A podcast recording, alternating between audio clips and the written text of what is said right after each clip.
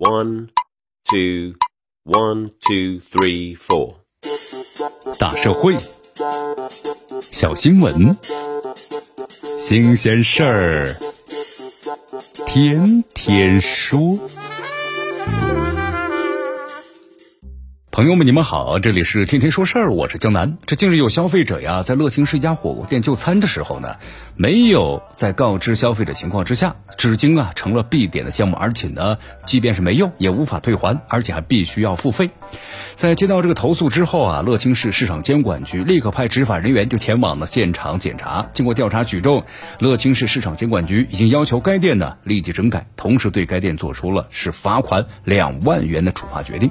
我们说这就是一一起啊非常典型的就是强行搭售的事件。所谓这个强行搭售是什么意思啊？是指经营者呢出售商品或者提供服务的时候，违背对方的意愿、交易的惯例、消费的习惯，把不同的商品啊强制捆绑销售或者组合销售。那么强行的搭售是附加不合理条件行为中我们说最常见的一种形式。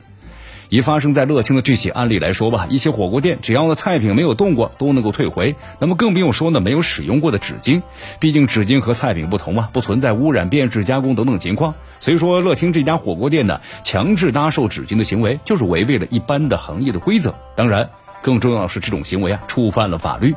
那么对于店家这种行为呢，各据法律其实是有明确的规定的。中华人民共和国消费者权益保护法第九条就规定了，消费者有自主权利啊，选择商品或者是呢服务的经营者，那么自主选择商品品种或者是服务的方式，自主决定购买或者是不购买任何一种商品，接受呢或者是不接受任何一样服务。咱们的电子商务法呀，也明确规定，这电子商务经营者呢，搭售商品或者服务，应当是以显著的方式提醒消费者注意，不得将搭售商品呢或者是服务作为是默认同意的选项。在法律有明确规定的语境之下，在接到投诉之后，乐清市市场监管局给予了涉事店家的处罚，维护了消费者的利益，规范了市场的秩序。不论从这个处罚力度呢，还是从这个办事效率来说呀，都是值得肯定的。不可忽视的是。虽然这次案件呢得到了圆满的解决，但是现实生活当中一些餐饮店类似的强行搭售行为并不少见。比如说，在没有提供的免费餐具、也没有告知情况之下，在消费者就餐之后呢，全部加收一次性餐具的工本费。又比如说呀，规定了消费者呢订餐时只能够在选套餐，不能够单点，那么搞变相的搭售和套路式的最低消费。有一些餐饮店呢强行搭售的行为可谓是五花八门。那么，相比于这些呢传统的搭售行为，如今餐饮行业的强行搭售啊，还出现了一些新场景。比如说这次乐清的事件当中，那么该店使用的就是当下比较流行的一种的在线扫码点餐的程序。顾客通过呢扫描二维码进入小程序呢点选菜品，但是该小程序啊却把这个纸巾设置为必点的项目。那么顾客呢不但是无法在点餐界面中把它取消，而且整个点餐的流程操作下来也没有任何关于纸巾啊是不是可以清退或者是呢清退的提示。同时纸巾的包装盒上，包括呢收银台的位置上也没有任何关于呢纸巾清退的情况说明。那么事实上，相比有形的纸巾，这生活当中还出现了一些呢更加不容易被识别的无形的产品，比如说如今扫码呀、关注公众号啊、点餐等等，那么都成为很多餐饮店家呀司空见惯的服务手段。某种程度上来说吧，这也算是餐饮行业使用新技术的场景。